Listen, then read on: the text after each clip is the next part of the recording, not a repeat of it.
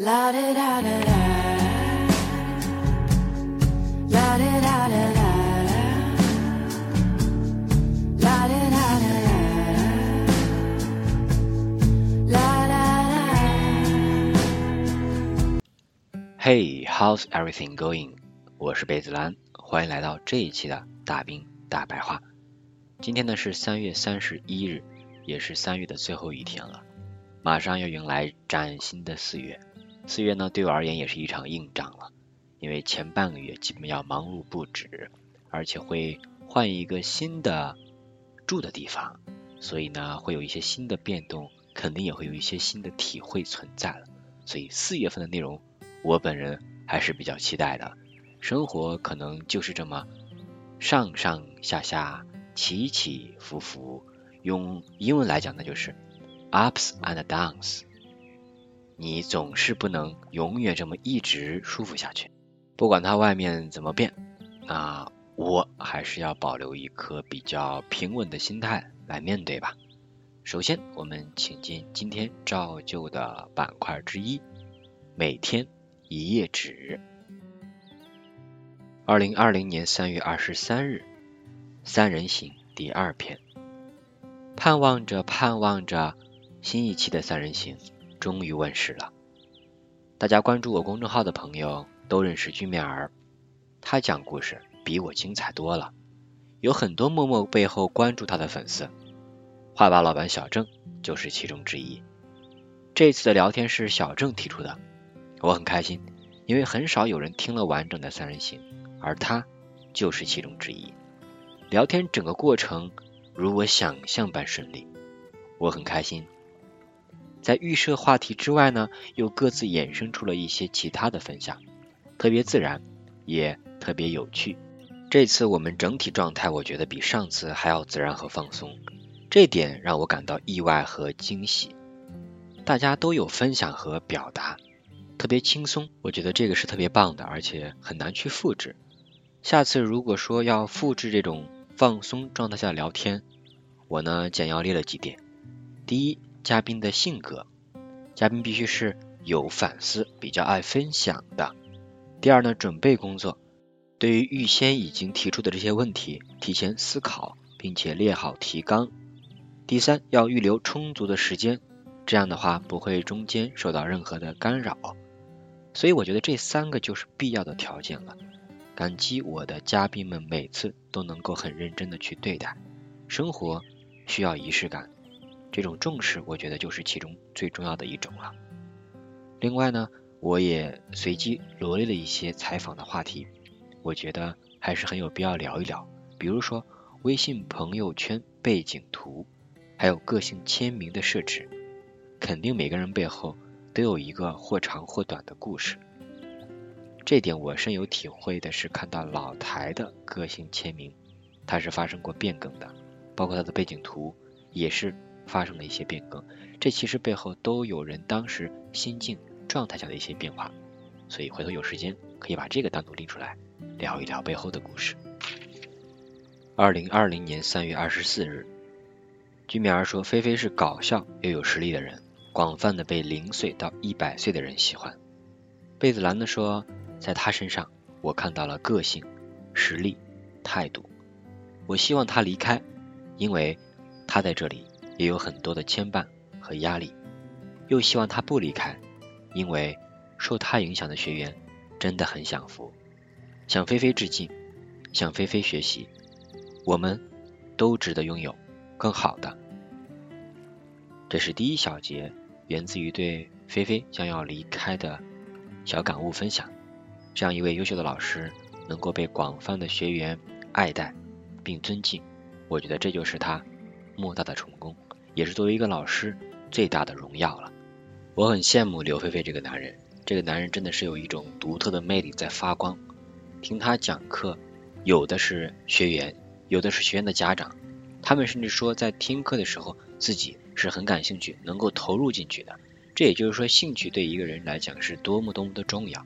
而菲菲用她独特的段子，虽然每次说段子有这个重复的地方存在，但是他能够恰如其分的把这些融入到自己的课堂当中，让所有的学员都能够感兴趣他讲的知识点，我觉得这一点是无可复制的，所以他是一个独特的菲菲，他没有办法被复制，那么他也应该成功，也应该被这么多人去喜爱着。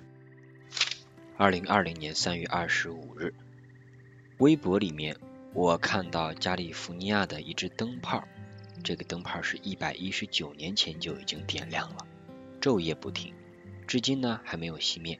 品牌叫做 Shelby，应该很少有人听说过吧？因为它早在一九二五年就已经倒闭了。有人说是因为灯泡的质量太好了，既然灯泡不坏，人家也就不会再买了。这只灯泡现在还有直播，画面呢每三十秒会更新一次。贝子兰在这条微博后面的留言是：都算是灯泡界的老油条了，还勤勤恳恳在线营业。我脑海中浮现的第一个画面就是一个风烛残年的老妇人，头上顶着手帕，佝偻着腰，半夜时分依旧纺线织布，准备给即将出生的第三个外孙子做一个棉肚兜。楼上的儿子儿媳还没睡觉，房间里不时传来枪声，还互相抱怨没隐蔽好，手机电量保持百分之百。是他们此刻的救命稻草。隔壁的立体小床隔音很好，双胞胎外孙子正睡得香甜。想到保姆还有五个小时就会过来准备早饭了，他得抓紧干了。一想到小孙子们都是穿自己做的肚兜长大，他不困了，手上动作不自觉就加快了。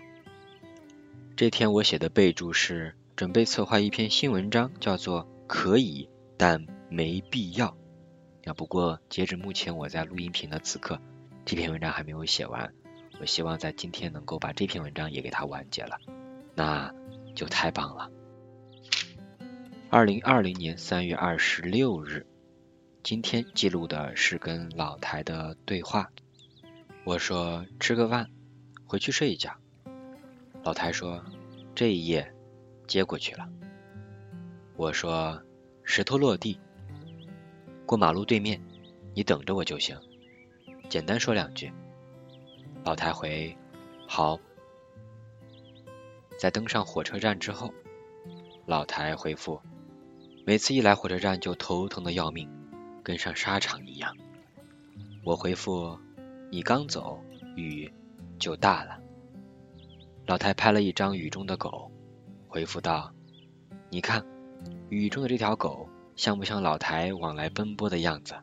来时夕阳西下，走时风雨交加。”我最后回了一句：“保重，睡一觉。”转头打开手机去看微信的朋友圈，就看到老台在朋友圈发的图文，配文的是：“兵哥手中线，兄弟身上衣。”临行密密缝，意恐再不归。我看到这句话，还有他随手拍了我的照片的时候，其实内心有很多感触，但最终还是汇结成一句话：天南海北，照顾好自己，喜欢自己，会有人喜欢这个喜欢自己的你。老台在朋友圈背后回复了一条。好好补，明年哥给你找个嫂子。我内心笑了，每个人都值得被爱，你也一样。二零二零年三月二十七日，第一条，费曼获得诺贝尔奖之后，有很多人发来贺电，有精彩内容不断的，其中有高中物理老师庄士顿。英文名叫 Johnston，在长信的末尾说道：“当然，我们也知道你的成就主要是靠自己的努力和天分。谁当你的老师都只是沾沾光而已。”这话我看完之后觉得很高级，也并非是一般老师能说出口的。引导、启发，这些来自老师的努力，使一位勤奋优秀的学生更上一层楼。大家。都是最棒的，都不沾沾自喜，执着稳步推进，持续精进才是最重要的。第二条来自一句日历里的一条名言警句，来自罗伯特·弗罗斯特。他说：“作者不流泪，读者不流泪；作者不惊奇，读者不惊奇。”看到这两句话，我一下子就被戳中了。写文章、拍电影、讲故事，它不是简单的程序化操作就可以的。需要用心去打磨，敷衍是比较容易的，但也最容易被看穿。凡是用心，一以贯之，才是最重要的。就拿我写的公众号文章来说，包括我转载的居米儿的文章，这些故事之所以能够让一部分读者去喜欢，正是因为这当中有打动他们的点。而其实这些文字在转载发出之前，已经打动了作者本身。因为都是真心流露的结果，我觉得只有用心做事情，而且持续去做，那就无愧于自己，无愧于自己所输出的东西了。第三条，夸赞也是一门学问。有一个网名叫做“臣只想有钱”杠 SPQR，这个网友，他被一个特别厉害的人夸了。这个夸的人呢是一个。特别擅长夸夸夸的，那他是怎么来对于“臣只想有钱”这个网名来夸赞的呢？他是这样说的：看到你的网名，我觉得很特别，你的目标就很明确，不像这个年纪的大多数人，对自己的未来非常迷茫。但是需要注意的是，在这条艰辛的道路上，更要注重让自己的内心世界充满能量，面对一切游刃有余。那么。你的梦想，你的目标，自然就实现了。相信我，大胆去做。我看完之后直接是拍手叫绝啊！我们可以把里面的一些部分简要的分析一下。比如这一句，你的目标很明确，是目标的确很明确，是只想有钱，很直接，很了当。后面他也说了，你需要注意的是，在这条。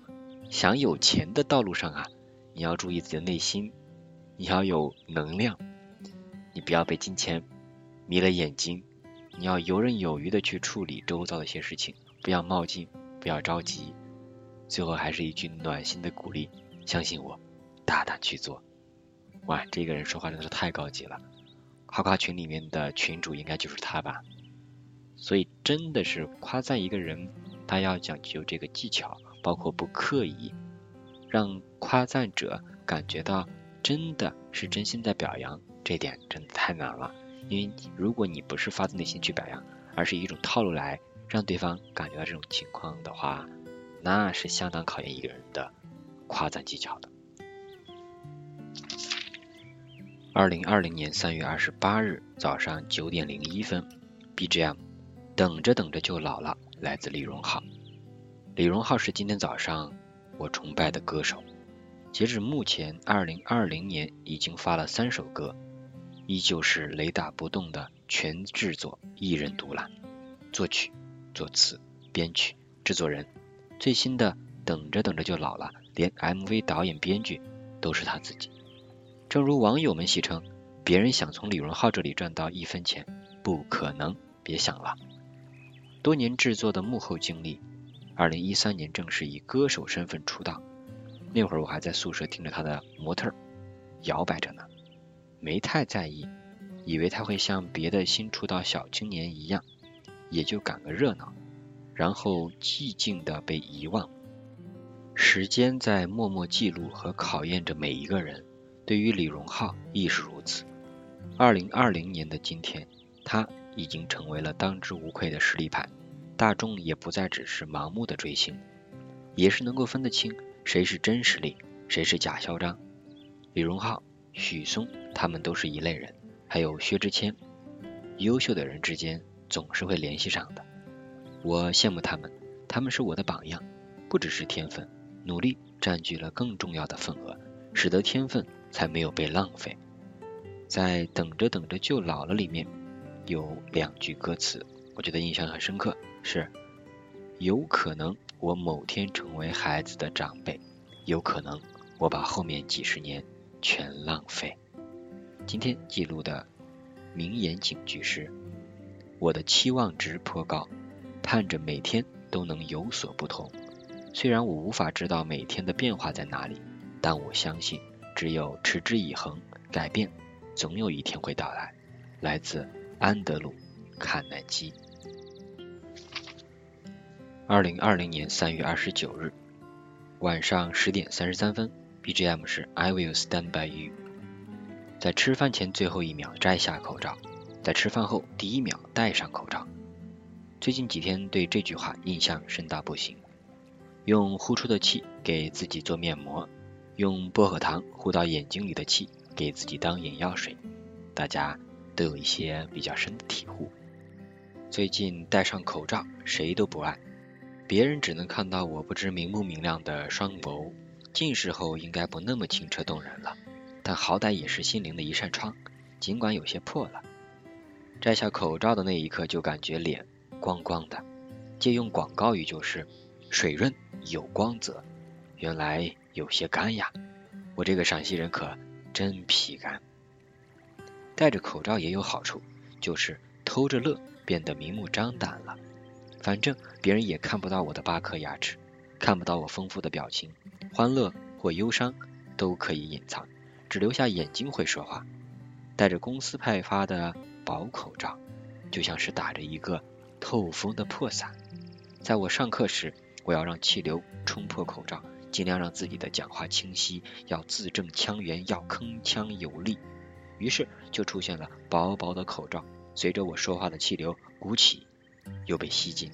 我好像回到了老家拉风箱生火做饭的场景，风箱的拉杆出出进进。风力大大小小，眼睛会说话吗？我想会的。持续看着对方眼睛多几秒，他肯定会说话。二零二零年三月三十日晚上十二点三十分，BGM I Will Stand by You。人是不是很多时候是靠记忆或者说回忆来活着的呀？我也不知道从什么时候起，自己会对勾起回忆这件事情更在意了。有时候看着天，环顾四周，感觉自己是在童年的某一天，那某一天好像也是这个场景，也是这个感觉，恍如隔世。在看文章或者影视作品的时候，见或会有一个点打动了我，在我记忆的湖水里面扔下了一颗石子，浅浅的溅起了涟漪，我会很开心。回忆让人觉得很富有，人生好像过得还算有点意思，会更喜欢自己。尤其是那些美好的回忆，让人回味不已，自己都羡慕自己。今晚复习了一下人生第一次的第七集，进城干就完了。里面温柔的爸爸对儿子说：“拿点钱给你，男子汉不要小气。”这句话特别温情，特别有魅力。第一时间其实打动了我，因为我在想，其实对于男孩子而言，钱确实是在。自己上学的时候比较有底气的一个东西吧，你可以自信的去买东西，可以请同学吃，可以不那么的抠。因为人如果一旦钻进了一些小的事情里面的话，他就没法变得大气。所以金钱有时候是特别重要的，不管是家里贫穷或富有，在力所能及的时候，如果能有更多的钱在身上，那是一种莫大的安全感，也会为自己以后的生涯。培养多一点的自信吧。我看着后面的女主王银花，第一次看到上海高楼大厦时的惊叹和欣喜，我不禁感到替她开心。我看到她有一个动作细节，就是揪着自己的小衣领咬在嘴里那一下，就像一个小孩子第一次看到一个特别繁华的、特别美好的礼物，那种惊喜、那种不可思议、那种 unbelievable。让我想到自己从延安的洛川到西安那一天晚上，也是这个感受。城市的魅力是无法阻挡的。我看到王樱花被训斥之后，认认真真的去记录每一位老人的名字和情况。我想到了自己曾经在坦桑尼亚去背着瓷片的花色和价格的样子。那天天可真热，空气也很闷。今天记录的一句话分享是：我努力的方向就是让一切变得简单而合理。来自亨利·福特。OK，每天一页纸的分享就到这里。接下来的时光，我们交给每天三件事儿。三月二十三日，第一件事儿，三人行第二期顺利录制成功，新的体悟，嘉宾很友好，自然舒服，是理想的状态。二，黄凯在等我吃饭，他下午出去也没有怎么吃呀，然后一直等我把音频直播录完，他才跟我一块儿吃，真爱了，真爱了。一罐啤酒下肚，花生米是真香。第三件事，在抖音发布了公布唐娟这个颇具搞笑调侃意味的小视频。三月二十四日，一剪辑三人行第二期三分之一完成。第二件事，和黄凯把酒言欢，听再回首。再回首确实是姜育恒唱的歌曲里面最经典的一首了。而且他的 MV 还是用的自己结婚时婚礼的原录像，哇，真的特别有纪念意义。第三件事儿，老太来访，深夜吐露心声，在床上聊了很久很久，特别的有感触。三月二十五日，第一件事儿，三人行二成功上传，剪辑中的我在说什么和被子拦你垫底，笑死我了。第二件事。熬夜赶制备课 PPT，第三件事，缝衣服针碎了，差点儿丧了命。第四件事，和杨浩电话聊天，他也在 struggle，我跟他瞎聊，他跟我聊到外公去世的消息，聊到他亲眼目睹周边的小伙伴可能马上就要获一百万的年薪，我能听出来他是很想赢了。三月二十六日，第一件事儿，小造课，作文精讲的 PPT 大致完成。回家之后呢，思路更加清晰了。第二件事儿，初二目标备课，新的思路展示，成功分享。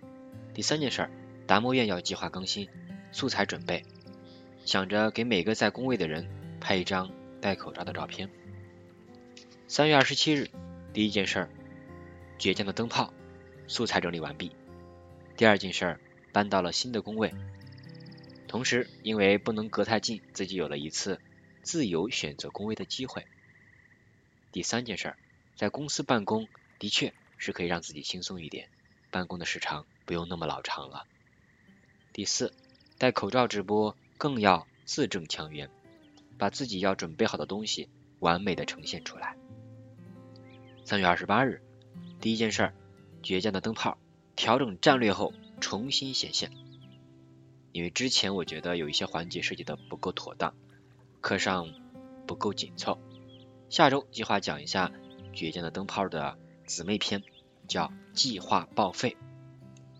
第二件事儿，大兵小灶，第三期成功完结，很舒服。第三件事儿，一个学妹准备去重庆，刚好去借伞，然后碰到聊了一聊，他说自己准备今年再好好攒点钱。然后准备考研或者去香港教育大学的申请，他问我你有什么打算呀？我不知道，我撑着伞行走在路面，还是依旧的有些恍惚。三月二十九日，第一件事儿，倔强的灯泡音频成功录制，突破了口罩的隔离。讲课的时候一些随机的梗，比如兵马俑的挖掘，还有爱迪生改良电灯，这个我觉得就特别的棒。第二件事。初二目标讲题生动活泼，我喜欢自己引入了特别好玩的实时热点，让讲题变得丰富有趣。第三件事，剪辑完了蚂蚁牙黑，并且成功上传之后洗澡，那一刻舒服极了。三月三十日，第一件事，在路上的时候听微子讲座，在吃面的时候听微子讲座，从来没有想过有一天会这样的方式去听直播。不过威子讲话是蛮有特色的，就是特别的平易近人，比较耐听那种性质的，就跟菲菲一样。所以这点上，我觉得是他个人魅力的一种呈现方式。第二件事，复习了人生第一次，进城干就完事儿了，并写完了公众号文章。你是我的眼。第三件事，为自己想到的妙句拍手叫绝。那句话是：小时候离不开妈妈的奶，长大后离不开妈妈的爱。四月就要到了，干就完事儿了。希望努力的你也能够成为家人引以为傲的眼，过好平凡的每一天。其实你就已经很厉害了。Thanks for your listening，Bye bye。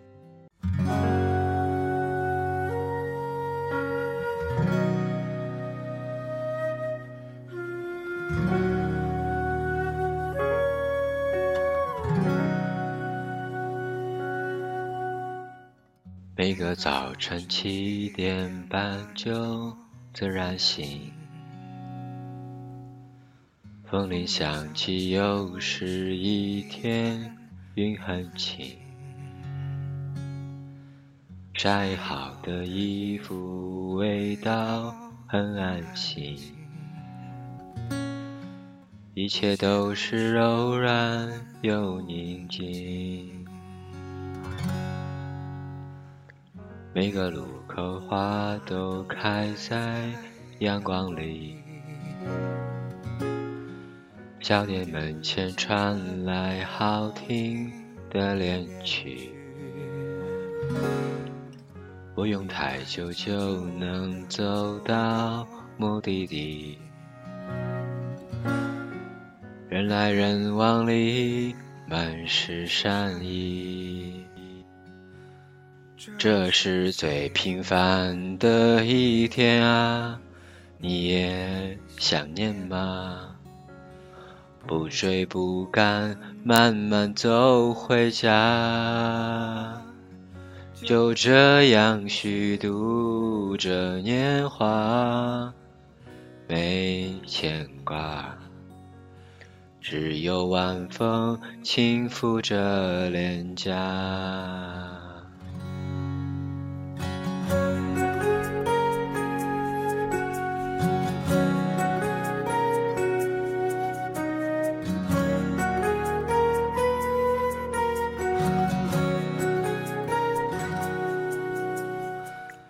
日落之前，斜阳融在小河里。逛了黄昏市场，收获很满意。朋友打来电话，说他在等你。见面有聊不完的话题。餐桌摆在开满花的院子里，微微酒意，阵阵欢歌笑语，不考虑明天应该去哪里，因为今夜的风太和煦。这是最平凡的一天啊，你也想念吗？不追不赶，慢慢走回家，就这样虚度着年华，没牵挂，只有晚风轻拂着脸颊。这是最完美的一天啊，你也想要吗？生活可以不那么复杂，就这样虚度着年华，没牵挂，只有晚风轻拂着脸颊。总有一天，我们会找到他。